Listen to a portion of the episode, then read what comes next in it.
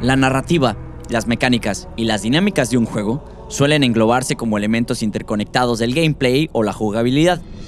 La jugabilidad es un rasgo específico de los videojuegos, ya que supone la esencia del mismo. Cada acción que el jugador puede realizar, los algoritmos y las estructuras de datos utilizadas en el motor de juego. Al final, es todo aquello en lo que el diseñador puede tener influencia.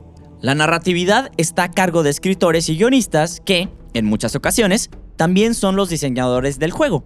En el contexto de un videojuego, la historia puede ser un rasgo accesorio que aporte contexto emocional a unas entretenidas mecánicas o, por el contrario, puede convertirse en un elemento esencial del que deriven estas últimas, que aportarían el elemento interactivo necesario.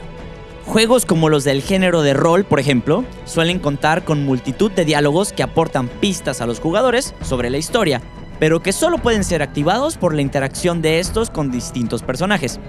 Su historia puede ser fundamentalmente lineal, ya que no se pueden evitar los principales eventos de la misma, pero el grado de información y hasta el orden de la misma pueden verse alterados.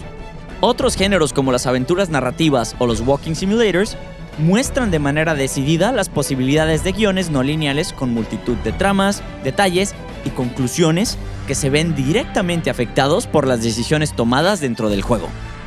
Esto implica que para evitar incongruencias y fallos, debe existir siempre un cuidado equilibrio entre la narrativa y la jugabilidad. Un Game Jam es un encuentro entre desarrolladores de videojuegos para crear uno o más videojuegos en un corto periodo de tiempo, generalmente entre 24 y 48 horas.